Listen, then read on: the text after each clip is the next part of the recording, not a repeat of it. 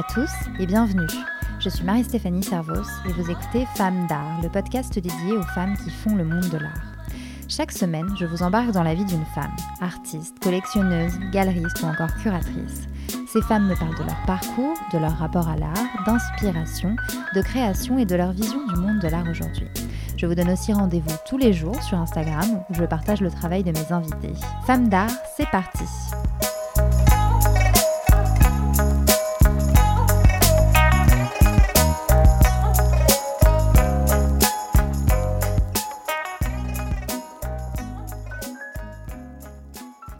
L'épisode que vous écoutez a été enregistré en direct mercredi 2 septembre pour la première édition d'une série d'afterwork du Club Femmes d'Art à Lyon. Il y a quelques semaines, Céline Melon, la fondatrice de Manifesta, un lieu événementiel dédié à l'art contemporain et aux entreprises, m'a gentiment proposé d'accueillir le Club Femmes d'Art. Je suis lyonnaise, alors vous imaginez que je n'ai pas hésité une seule seconde. Il faut savoir que Manifesta a pour habitude d'accueillir des expositions. Et pour la rentrée, c'est une série de dessins issus de la collection du Musée d'art contemporain de Lyon qui est présentée. Pour l'occasion, j'ai donc eu la chance d'interviewer Isabelle Bertolotti, la directrice du Musée d'art contemporain et co-directrice de la Biennale de Lyon. Il faut savoir qu'à Lyon, les femmes ont pris le pouvoir sur les domaines artistiques et culturels puisqu'elles sont très nombreuses à être à la tête d'institutions. Isabelle Bertolotti en fait partie, elle travaille au MAC depuis 30 ans, alors quand elle en a pris la tête en 2018, ses nouvelles responsabilités étaient presque une évidence. Dans cet épisode, nous parlons de son parcours, de la place des femmes dans le paysage culturel lyonnais, de pourquoi et comment il est important pour un musée de créer davantage de liens avec d'autres structures, mais aussi et surtout avec le public. Nous parlons évidemment aussi de la biennale et de sa place dans le monde de l'art à l'international. Isabelle Bertolotti nous parle aussi des femmes artistes qui l'inspirent au quotidien. Bref, je ne vous en dis pas plus, le reste est dans l'épisode. Bonne écoute. Merci beaucoup Isabelle d'avoir accepté de, vous prêter euh, au jeu de cette interview. Euh, moi, je suis très honorée de, vous recevoir dans ce podcast. Et euh, si on est là ce soir, c'est aussi euh, grâce à vous, puisque, comme je le disais, cette collection de dessins est issue de, de, la collection du Musée d'art contemporain. donc avant tout, je voulais savoir pourquoi des œuvres du MAC ici, chez Manifesta. Bah, c'est un peu, on va dire, on va commencer par, c'est un peu une histoire de fille, puisque c'est le sujet. Euh, Céline avait une, excellente idée de, monter ce lieu. Euh, elle a fait plein de choses avant, donc c'est quelqu'un de formidable. Mais elle a, décidé de monter ce lieu en plein centre-ville. Et euh, la collection du musée d'art contemporain est, un petit peu excentrée, on va dire, par rapport au centre. Et donc l'idée d'avoir un ensemble ici était, était, pour nous important. Important aussi de collaborer ensemble. donc on a fait une sélection de dessins qui nous a paru le plus approprié pour le, site. Euh, collection de dessins qui nous permet de montrer aussi une autre facette de la collection du Musée d'art contemporain de Lyon, qui est quand même très très connue pour ses grandes installations monumentales, euh, qui fait effectivement sa, reconnaissance à l'international. Mais on a aussi des dessins euh, qu'on peut voir à travers un choix qu'a fait donc Hervé Percebois, responsable des collections. Qui nous montrent aussi la présence de femmes dans la collection. et ce sont des dessins qui, comme celui qui est derrière moi, Carmelo Zagari, qui est un artiste qui est né à Firmini et qui fait un immense euh, dessin au fusain qui nous permet de faire un, petit clin d'œil à la future exposition qu'on présentera au musée en octobre, euh, qui est autour de la question du déplacement et qui va rassembler des pièces des collections du musée d'art contemporain, du musée des beaux-arts, mais aussi euh, une invitation de plus d'une vingtaine d'artistes de la région qu'on souhaite soutenir euh, aussi dans ces moments qu'on connaît et qui sont, qui sont un peu difficiles. C'est aussi une sélection qui montre le dernier, la dernière série de dessins qu'on a acquise récemment, celle de Christian L'Hôpital, euh, et qui, pour l'instant, il n'y a que deux dessins rentrés dans la collection, mais deux autres vont rentrer encore très prochainement dans la collection. Donc, euh, d'autres artistes sont ici présents ce soir. Merci à Christine d'être là aussi, Christine Crozat, qui est en, qui est, les gravures qui sont avec nous. Mais voilà, on a, on a fait toute une sélection de, dessins pour à la fois euh, annoncer la prochaine exposition, mais aussi montrer un petit peu le, choix de, de, un nouveau, un petit regard sur, sur les collections. Mmh. Juste un tout petit mot aussi derrière moi, un ensemble, enfin deux dessins de Eddie Dubien, euh, qui est un artiste exceptionnel, qui, pour le coup, alors là, on ne qualifie pas, euh, qui, est autodidacte et qui, à partir de, de dessins autour de l'enfance évoque la problématique de l'identité. Donc c'est intéressant aussi de l'évoquer ce soir, de quelqu'un qui était né femme et qui est devenu homme et qui du coup, à travers la nature, a réussi à se construire, se reconstruire, et qu'on présente très prochainement donc au musée, en même temps que l'exposition euh, Comme un parfum d'aventure, et qui, ouvre d'ailleurs une exposition euh, à la Galerie Gutarc euh, ce week-end. Voilà.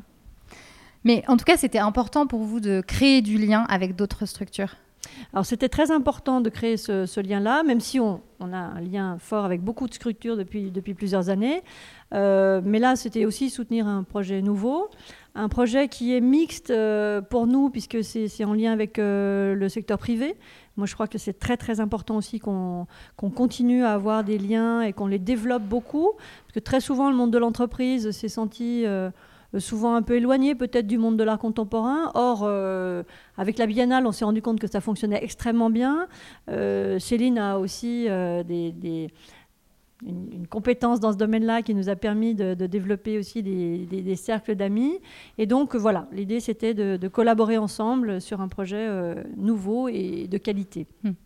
Alors, je le disais en introduction, ce podcast, c'est aussi beaucoup euh, orienté autour du parcours de la personne que j'interviewe. Euh, donc, avant de rentrer vraiment dans le cœur de l'interview, moi, j'avais une question à vous poser. À quand remonte votre intérêt pour l'art? Alors pour l'art en général, euh, on va dire plutôt très tôt, quand j'ai commencé à faire, à travailler dans un château, moi j'étais plutôt orientée euh, tourisme au départ. En fait, mon idée c'était plutôt voyager. Hein. donc voyager, rencontrer d'autres personnes. je suis plutôt une acteur assez curieuse et donc ce qui m'intéressait c'était voir d'autres choses autrement, voir d'autres mondes, d'autres façons d'imaginer à la fois des paysages, mais aussi des relations humaines. Et donc, euh, dans ma formation de départ, j'avais un professeur d'histoire de l'art, qui c'est la première fois que je découvrais l'histoire de l'art. Et je, fais juste tout petit aparté sur, je pense qu'il faut qu'on réintroduise l'histoire de l'art, qu'on introduise même l'histoire de l'art dans les cursus scolaires et qui m'a permis donc de, m'intéresser euh, à tout ce qui existait, euh, mais, proche aussi de nous. Hein. Alors bien sûr dans notre région, la partie aussi bien gallo-romaine que médiévale, mais aussi en Italie puisqu'on est très proche, mais aussi découvrir plein d'endroits extrêmement beaux. Euh, et j'ai travaillé dans un château, dans ce cadre-là, pas très loin d'ici, Château des Alimes, et c'était le moment où on faisait l'autoroute où on découvrait énormément de poteries, de morceaux archéologiques. Et donc je me suis dit, je vais devenir archéologue, c'est vraiment mm. super. Donc j'ai fait des études d'histoire de l'art à ce moment-là, mais la partie contemporaine est venue plus tard, puisque dans mon cursus, euh, j'ai fait un stage à l'ELAC, espace lyonnais d'art contemporain, et là j'ai découvert pour la quasi première fois de l'art contemporain, et euh, là ma curiosité a été satisfaite dans le sens où c'est tout le temps nouveau, tout le temps déroutant, tout le temps avec des choses qui, qui, sont euh, extraordinaires. Et donc euh, là, c'est devenu pour moi euh, extrêmement mm. important de continuer dans ce, dans ce domaine-là. Mm. Donc vous faites des découvertes constamment. Alors, ce n'est pas des fossiles, ou, mais c'est des œuvres, des artistes. Et effectivement, vous avez fait, donc, vous avez étudié à Lyon 2. Et ensuite, vous avez fait l'école du Louvre. Est-ce que vous aviez pour ambition de diriger un musée? Est-ce que vous vous diriez, voilà, je veux, je veux être à la direction d'un musée? Une fois que vous avez su que l'art contemporain, c'était vraiment ce qui vous intéressait? Alors, euh, au départ, euh, diriger un musée, pas forcément, parce qu'on était une petite équipe et on faisait beaucoup de choses ensemble. On était dans l'ancien musée des Beaux-Arts, donc l'ancien palais des Beaux-Arts. La, partie contemporaine était une section d'art contemporain qui est devenue musée. Euh, mais non, ce qui m'intéressait au départ, c'était vraiment les productions avec les artistes, rencontrer les artistes, vivre avec les artistes. L'avantage de l'art contemporain, c'est ça. et puis petit à petit, l'équipe s'est structurée, le musée s'est structuré, il a pris de l'ampleur. Euh, et c'est presque par hasard, on va dire, que les choses se sont euh, déroulées comme ça. Y a juste une question sur laquelle, euh, enfin, quelque chose que vous avez dit sur laquelle j'aimerais bien rebondir, c'est réintroduire ou introduire l'histoire de l'art dans l'éducation. Est-ce que vous trouvez que c'est un, manque aujourd'hui, que les gens sont pas assez, pas assez de cette culture-là? Bah, ils ont l'impression de ne pas pouvoir accéder à l'art contemporain, de ne pas pouvoir accéder à l'art même souvent en général. Or, je vois, moi j'ai beaucoup d'autres collègues dans d'autres pays, en Suisse, en Allemagne, dans d'autres culture où on apprend l'histoire de l'art à l'école. Enfin, en tout cas, apprendre, c'est peut-être pas le mot. En tout cas, on, est, on, est, on, rencontre l'art mm. contemporain, on rencontre l'art ancien, on rencontre euh, une histoire de l'art, voilà, qui, qui, se, qui se crée au fil des, ans. Et euh, le, la chose devient normale quand on, se balade, on fait un cadeau d'anniversaire, on va acheter un petit dessin pour quelqu'un, euh, on, va aller visiter une expo. on n'a pas cette culture, hélas, mm. en France. On est encore en retard et je pense qu'il faut travailler là-dessus. Mm. Alors, on reviendra sur ce sujet un peu plus tard dans l'interview. Vous avez débuté en 90 euh, au Musée d'art contemporain. Vous étiez curatrice au départ euh, et vous l'avez jamais quitté, en fait, ce musée. Euh, vous le connaissez par cœur? Alors, par cœur, peut-être pas, mais pas loin, hein, parce qu'effectivement, j'ai vu l'évolution qui s'est faite donc le changement, le déménagement, les nouveaux locaux, la biennale qui s'est créée aussi par le musée d'art contemporain, euh, l'évolution des biennales, euh, l'ampleur qu'a pris la collection, euh, l'enthousiasme toujours, toujours super intéressant de, rencontrer des artistes nouveaux. Voilà, pour moi, c'était extrêmement important et ça se renouvelle tout le temps. C'est disons qu'on s'ennuie jamais parce que tous les projets sont différents, tous les artistes sont différents, toutes les situations sont différentes, donc c'est toujours mm. une découverte. Donc ce parcours vous a mené jusqu'en 2018, euh, année euh, de votre euh, nomination à la direction du musée, donc à la suite de Thierry Raspail, qui était là, lui, depuis la fondation du musée en 84. Est-ce que ça a été un, challenge pour vous de reprendre tout cet historique et puis surtout de prendre la direction du musée Alors un challenge, peut-être pas, parce que en fait ça, fait, faisait très très longtemps que je travaillais avec Thierry. Euh, on travaillait très bien ensemble et donc, euh, je ne veux pas dire que c'est une suite logique, mais euh, on va dire, c'est un peu.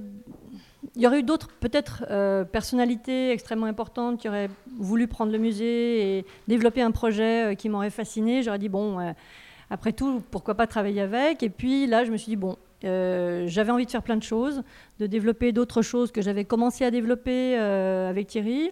Euh, y compris sur la jeune création, que je, que je travaillais depuis 2000 sur ce, sur ce projet-là. Euh, donc je me suis dit, bon, allez, lançons-nous et puis développons aussi d'autres façons, d'autres approches, d'autres façons de voir les choses. Mm. Et alors justement, c'était quoi ces, ces, projets, ces ambitions que vous aviez envie de porter pour le musée? Bah, J'avais envie de développer euh, énormément de choses aussi bien avec un ancrage local, parce que pour moi c'est extrêmement important. Euh, je pense que c'est essentiel pour qu'un musée soit fort, qu'il y ait un ancrage local fort, pour qu'à l'international, on soit euh, reconnu comme étant euh, justement présent sur un territoire et non pas potentiellement disposé n'importe où dans le monde. Donc ça pour moi c'était important. le fait que le travail avec la, jeune création qui avait été développé avec le musée, mais aussi en collaboration avec d'autres lieux était pour moi intéressant. De, on, l'avait développé avec l'école d'art au départ, puis avec l'Institut d'art contemporain également. Puis une année sur deux, on se déplaçait à l'international, donc on emmenait des, jeunes euh, artistes euh, dans une scène extra-européenne, parce que Europe c'était plus simple pour eux d'y aller, donc on les aidait un petit peu à aller euh, beaucoup plus loin. Quand je dis extra-européenne, c'est Singapour, c'est l'Afrique du Sud, c'est Cuba, c'est vraiment des lieux où D'abord pour des questions diplomatiques, c'est parfois compliqué d'aller, mais là, dans ce cadre-là, c'était simple. Euh, en tout cas, simple en apparence mm. pour eux, mais moins pour nous à, organiser, mais ça l'était. Euh, et donc cette idée euh, d'être ici et là-bas, pour moi, était importante. De, pouvoir exporter nos savoirs aussi, de pouvoir rencontrer d'autres gens à nouveau, c'était vraiment, vraiment important. Donc là, l'idée est d'avoir déjà un nouveau lieu pour montrer les collections du musée, puisque on en montre un tout petit peu ici, mais il faut savoir qu'au MAC, on, a, on a effectivement euh, une collection extraordinaire, mais pas la place pour la montrer. Et si on veut quand même continuer à soutenir les artistes, il faut qu'on puisse aussi montrer des, expositions. Donc voilà, il fallait, il fallait mm. développer plein de choses et il y a encore plein de choses à faire. Mm. Donc au moment de votre arrivée, il y a un pôle des musées d'art de Lyon qui a été créé euh, et qui regroupe notamment euh, le MAC et le musée des beaux-arts. à quoi ça ressemble concrètement ce pôle et qu'est-ce que vous faites? Quels sont les projets? Alors, c'est un travail qui est en cours, mais qu'on a, très très vite, euh, on s'est coordonné les deux équipes. Euh, il est dirigé par Sylvie Ramon, et donc très vite, on a commencé à monter des projets ensemble, avec euh, l'opportunité d'avoir une collection qui part de l'Antiquité à nos jours. Donc, on est après le Louvre. Euh, la plus grosse collection en France. Donc ça, c'était aussi un projet qui nous permet à l'international d'avoir un positionnement important, mais aussi d'avoir euh, dans nos collections au sens large euh, des possibilités de, créer des expositions comme celle que j'évoquais comme un parfum d'aventure, où on mélange aussi bien des sandalettes égyptiennes que une une œuvre en 3D et un monnaie à la fin, mais que vous découvrirez, je ne vais pas tout vous dire. Teasing. Voilà, donc ça c'est assez extraordinaire aussi de pouvoir faire ça. Et puis on s'est rendu compte aussi qu'on avait des cultures différentes. Euh, beaux-arts, art contemporain, on n'est peut-être pas tout à fait dans les mêmes façons de travailler. Et chacun, on a des choses à, apprendre ou dans les façons de, faire qui, nous intéressent aussi. Donc on a mis en place déjà une série d'expositions. Euh, celle qu'on va présenter est la deuxième, mais on en prévoit déjà pour l'année prochaine. Et on, fait aussi des éditions en lien avec nos deux équipes. D'accord. Vous avez mentionné Sylvie Ramon, il y a beaucoup de femmes euh, à la tête d'institutions culturelles à Lyon. Euh, est-ce que les femmes ont pris le pouvoir dans le milieu culturel? Je ne sais pas si elles ont pris le pouvoir. Enfin, quand on va sur les bancs d'histoire de l'art, c'est essentiellement des filles, hein, souvent. Euh, il y a très peu de garçons et à l'arrivée, il y a quand même beaucoup de garçons et moyennement des filles. Donc euh, je me dis que peut-être elles n'ont pas assez pris le pouvoir par rapport au nombre de, participants au départ. Mais oui, enfin, c'est euh, beaucoup de travail d'être, de diriger des établissements comme les nôtres. Et je pense que euh, les femmes sont des personnes qui travaillent beaucoup et qui, ont, euh, qui, qui, qui peuvent, en tout cas, mener ce genre de, de, choses. Mais il y a aussi des très bons hommes qui sont à la tête d'établissements aussi. mais, mais du coup, ça me donne envie de vous poser la question suivante. Est-ce que vous, vous avez ressenti, est-ce que en tant que femme, vous avez, vous avez rencontré des difficultés dans votre carrière ou pas du tout? Pas vraiment. Euh, mais euh, malgré tout, euh, certaines fois, on peut imaginer que euh, on n'est pas en avant tout de suite par rapport à d'autres. Mais bon, non, avec un peu de, persistance, on y arrive. Hmm. Donc vous êtes en passe de prendre le pouvoir, c'est ça qu'on doit retenir en tout cas. donc vous êtes aussi co-directrice de la Biennale de Lyon. Et la Biennale, c'est l'une des plus importantes biennales à l'international. C'est, j'ai envie de dire, la Biennale de France. Même question, est-ce que Lyon est devenu la référence en matière d'art, en matière de culture? Alors Lyon l'est, oui, ça, je vais l'affirmer, en matière d'art contemporain en tout cas, euh, à l'international, Lyon l'est. Je fais partie de l'association des, biennales euh, dans le monde, puisqu'on regroupe les directeurs de, biennales. Euh, et quand on discute, la place de Lyon est reconnue vraiment à l'international. Euh, ce que je déplore un petit peu, c'est que la, France, en tout cas, euh, met peut-être pas assez en avant cette biennale, qui est euh, la première biennale en France, mais aussi dans les cinq premières dans le monde. et je pense qu'il faut peut-être qu'au niveau national, il y ait un soutien plus important, parce que ça nous permettra aussi de rayonner plus largement et d'avoir le en tout cas, je pense qu'elle mérite largement mm. cette reconnaissance. Mm. On a, euh, j'ai fait des études récentes, hein, puisque j'ai pris la direction il y a, peu de temps.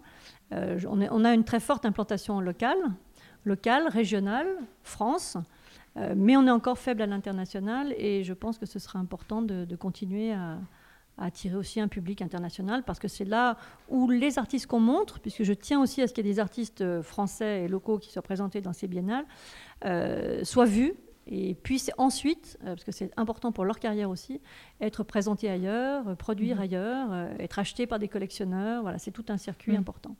Vous parlez d'attirer plus de monde, vous attirez beaucoup de monde déjà, puisque les, chiffres de la fréquentation augmentent chaque année, enfin chaque biennée. c'est quoi la recette pour faire que la biennale soit toujours la biennale d'édition en édition? Alors déjà, ce qui est, assez euh, satisfaisant, c'est de voir que tout le travail qu'on a fait depuis 91, euh, aussi bien auprès des jeunes publics euh, qu'auprès de groupes, auprès de, on a développé des, formats comme ce qu'on appelle Veduta, par exemple, qui est une plateforme qui, va chercher les habitants, qui va chez eux. Hein. Le, public ne vient pas toujours très facilement parce qu'il il n'en a pas forcément connaissance. Il pense que ce n'est pas pour eux, c'est ce qu'on évoquait tout à l'heure. Euh, mais on a fait un gros travail euh, sur la métropole, sur la région. On a aussi une connexion très importante avec un ensemble de lieux qui qui travaillent dans l'art contemporain avec les acteurs locaux. On a eu plus de 200 et quelques événements sur la dernière biennale. Donc ça aussi, pour moi, c'est extrêmement important qu'on travaille tous ensemble. Euh, et donc je pense que cette... Euh, cohérence de propos, cet enthousiasme commun, le fait que les acteurs travaillent ensemble, euh, c'est aussi une force qu'on a, qui n'est pas forcément dans d'autres manifestations qui sont peut-être plus, plus chaotiques ou plus difficiles à monter, parce que c'est pas évident de, de, faire un gros événement comme ça, mm. mais euh, c'est extrêmement plaisant quand on voit les retours. Et surtout sur la dernière biennale, on s'est beaucoup investi aussi sur le secteur économique, euh, qui s'est rendu compte qu'il y avait euh, énormément de possibilités de travailler sur des productions d'artistes, avec des artistes, et inversement, le monde artistique s'est rendu compte que c'était aussi possible de travailler avec des entreprises, mais avec des process, avec des façons de penser qui sont extrêmement intéressantes. Mm. Avec la présence beaucoup justement de la jeune création, parce que vous en parlez et ça vous tient beaucoup à cœur aussi. Oui, ça c'est vraiment quelque chose que je défends depuis une vingtaine d'années maintenant. alors c'est vrai que va, pour, faire un tout petit historique court, euh, dans les années 2000, euh, être artiste émergent, c'était une catastrophe. C'est-à-dire que personne n'en voulait, les galeries n'en voulaient pas. Bon, personne ne s'intéressait. Tant qu'il n'y avait pas eu une expo quelque part, et tant, qu'il n'y avait pas eu une expo dans une galerie, il n'y avait peut-être pas d'expo dans des musées, il n'y avait peut-être pas d'expo du tout. Donc en fait, on a dit, bon, comment donner un coup de pouce à ces, jeunes artistes qui sortent? Donc on, les, on leur met le pied à l'étrier, on les invite dans le musée, et on leur donne des conditions professionnelles d'exposition. Euh, et puis très vite, on a été rattrapé par la notion d'émergence qui est devenue presque maintenant euh, les prix en fin d'année euh, dans les écoles sont à peine donnés, que les artistes sont presque déjà repérés par des galeries. Donc on a un petit peu réorienté à chaque fois la façon dont on soutenait les artistes. Ce que je vous expliquais tout à l'heure sur comment les emmener à l'international m'a paru extrêmement important. Comment faire en sorte que dans la composition des, personnes qui sélectionnent les jeunes artistes dans cette exposition, ce soit aussi des internationaux qui aient connaissance des, projets qu'on mène. Euh, et puis, une année sur deux, donc pendant la biennale, l'exposition est à Lyon et l'année suivante à l'international. Donc ça, on essaye aussi de, développer cette partie qui, qui, est, qui est importante et essentielle. Hmm. Et c'est ça. Et en 2002, vous avez créé la manifestation Rendez-vous, qui est devenue Jeune Création Internationale et qui vise à mettre en avant la jeune création. Voilà, c'est exactement cette, cette, cette, euh, voilà, manifestation que j'évoquais. Après, moi, je suis aussi euh, présidente d'une euh, d'une association qui s'appelle l'ADERA, Grand Large, qui s'occupe de, gérer des ateliers d'artistes, puisque à Lyon, malheureusement, l'immobilier est extrêmement cher, et donc les, artistes ont du mal à rester, puisque c'est beaucoup trop cher, même pour trouver des pauvres petits ateliers.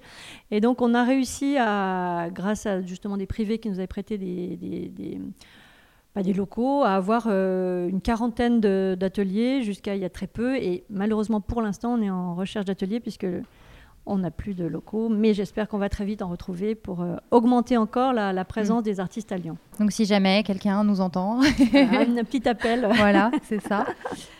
Euh, alors, vous avez en janvier 2020 ouvert un escape game au MAC. Donc je ne sais pas si tout le monde sait ce qu'est un escape game. Voilà. c'est en fait un, endroit où on, jeu, euh, on joue euh, dans une espèce de jeu vidéo grandeur nature en quelque sorte. Il faut, il faut résoudre des, énigmes. Euh, voilà, ça se fait en, équipe. c'est quelque chose qui est très populaire. Et je, je, dis ça pourquoi? Parce que donc, quelques années plus tôt, vous aviez également fait l'acquisition d'une œuvre par le biais du crowdfunding. Donc, en donnant en quelque sorte l'impression aux Lyonnais que, que l'œuvre leur appartenait euh, aussi. Tout ça, on a le sentiment que ça rapproche euh, le public du musée. J'imagine que c'est euh, une volonté de votre part. Alors c'est une volonté de ma part, mais c'est aussi des équipes qui ont des propositions qui sont très intéressantes, heureusement, des filles aussi, qui ont des, idées. Muriel qui est ici, Muriel Ajabi. non, il y a vraiment d'autres approches que je souhaite développer de, pour toucher des publics qui ne vont pas forcément venir sur de l'exposition simple, on va dire, classique, euh, mais qui vont être attirés par euh, euh, le jeu, mais aussi par une participation euh, sous d'autres formes plus, euh, plus classiques, mais, mais de conférences de hip-hop par exemple, ou de films autour du hip-hop qui ouvrent sur une population qu'on n'imaginait pas toucher dans un premier temps, mais aussi sur des mini-concerts qu'on peut faire ou des workshops qu'on va imaginer. autour de la création de musique ou de son. il faut savoir que la collection du Maclion est constituée d'œuvres qui sont essentiellement perceptuelles, c'est dans lesquelles on rentre, dans lesquelles on participe, on entend des choses, on a des, on a des sensations. Euh, c'est pour ça que pour moi, cette crise euh, du Covid est, vraiment problématique parce que arriver à ressentir ces œuvres euh, à travers simplement une image sur Internet, mmh. c'est très très difficile. et c'est pour ça aussi que le fait d'avoir des locaux pour pouvoir les exposer et les montrer est extrêmement important. Hmm. Oui, effectivement, le digital ne remplace pas du tout le rapport direct. Voilà, pas le rapport direct, même si certaines de nos œuvres sont digitales, numériques, etc. On a certaines œuvres aussi qui, sont, euh, qui hmm. nécessitent la présence du visiteur. Hmm. on parlait tout à l'heure du, lien avec le public et du fait qu'il y a beaucoup de gens qui se sentent un peu éloignés en fait de tout ça. Il y a des gens qui n'osent pas rentrer dans des galeries, il y a des gens qui n'osent même pas aller au musée en fait. Qu'est-ce que vous en pensez et, comment il faut faire pour ramener les gens dans le musée au-delà de ce que vous avez déjà dit à l'instant? On a fait depuis, euh, depuis de nombreuses années des sortes de modules qu'on appelait à un moment donné euh, des modules clés en main, qu'on exportait soit dans des lycées ou, même à un moment donné quelques petites entreprises, euh, qui ont permis aussi d'aller dans des lieux, des médiathèques, des bibliothèques, des lieux où on est sur place, où les gens sur place se rendent compte que c'est possible aussi. Et puis on a fait un gros travail avec l'éducation nationale, on a fait euh, euh, les enfants des, parents qui étaient venus avant, maintenant viennent. Euh, on a un jeune public, hein. on a un public qui, vieillit un petit peu maintenant, heureusement, tant mieux. mais on est en dessous de 40 ans et donc on a des, des médias qui sont aussi extrêmement accessibles euh, aux plus jeunes, euh, tout, tout, pour eux, ils maîtrisent les écrans, ils maîtrisent les projections vidéo, le son, euh, les choses mm. qui, qui, sont autour d'eux et qui sont contemporaines. Donc mm. on, a aussi, on va dire, une, une approche plus simple peut-être pour un, public qui ne se sent pas avoir besoin de connaissances spécifiques en histoire de l'art pour pouvoir venir. Mm-hmm. Alors, quel est votre meilleur souvenir au musée d'art contemporain? Alors, c'est par le musée que j'ai ce souvenir-là. C'est le voyage que j'ai fait euh, en préparant l'exposition de James Turrell, qui est un artiste qui vit en Arizona. Et donc, je suis allée le voir dans son, ranch. Et là, c'était magique, on va dire, puisqu'il euh, il avait comme projet un projet un peu fou euh, son, en Arizona, dans son, dans son désert. Il y avait un volcan abandonné et il avait l'intention de, de, faire une espèce de lieu où qui serait une œuvre entière. Le volcan deviendrait une œuvre entière. On passerait dans des couloirs, on, apercevrait le ciel, les rayons de soleil rentreraient, euh, presque comme en Égypte dans certains temples. Euh, et là, c'était comme dans un film américain avec les, les sagebrush qui roulaient par terre, avec euh, les voitures en 4x4 pour aller voir le, volcan. Et je me suis dit, cet homme est incroyable. À, partir de rien, il avait un projet fou. C'était en 1991. Euh, et ce volcan, il est toujours en train de le faire. Donc c'est vraiment, euh, je, me dis que c'est impressionnant. On a fait une exposition, mais évidemment à l'issue de, ma visite là-bas, au musée, avec des œuvres extraordinaires. On en a acquises pour la collection, on en a plus de trois dans la collection. Et un de mes rêves est de faire une exposition euh, rétrospective de cet artiste fantastique. Bon, vous, vous, qui vouliez voyager, en tout cas, ça vous a permis de, Absolument. de voyager. Et, et à l'inverse, quel, quelle est l'anecdote la plus euh, cocasse ou le, souvenir peut-être le moins agréable? Ah, c'est peut-être une exposition qu'on a montée. Euh, alors, c'est pas moins agréable, hein, c'est en Chine. Euh, au tout début de l'ouverture de la Chine euh, à l'art international, on va dire, enfin aux étrangers, hein, puisqu'on en est étrangers.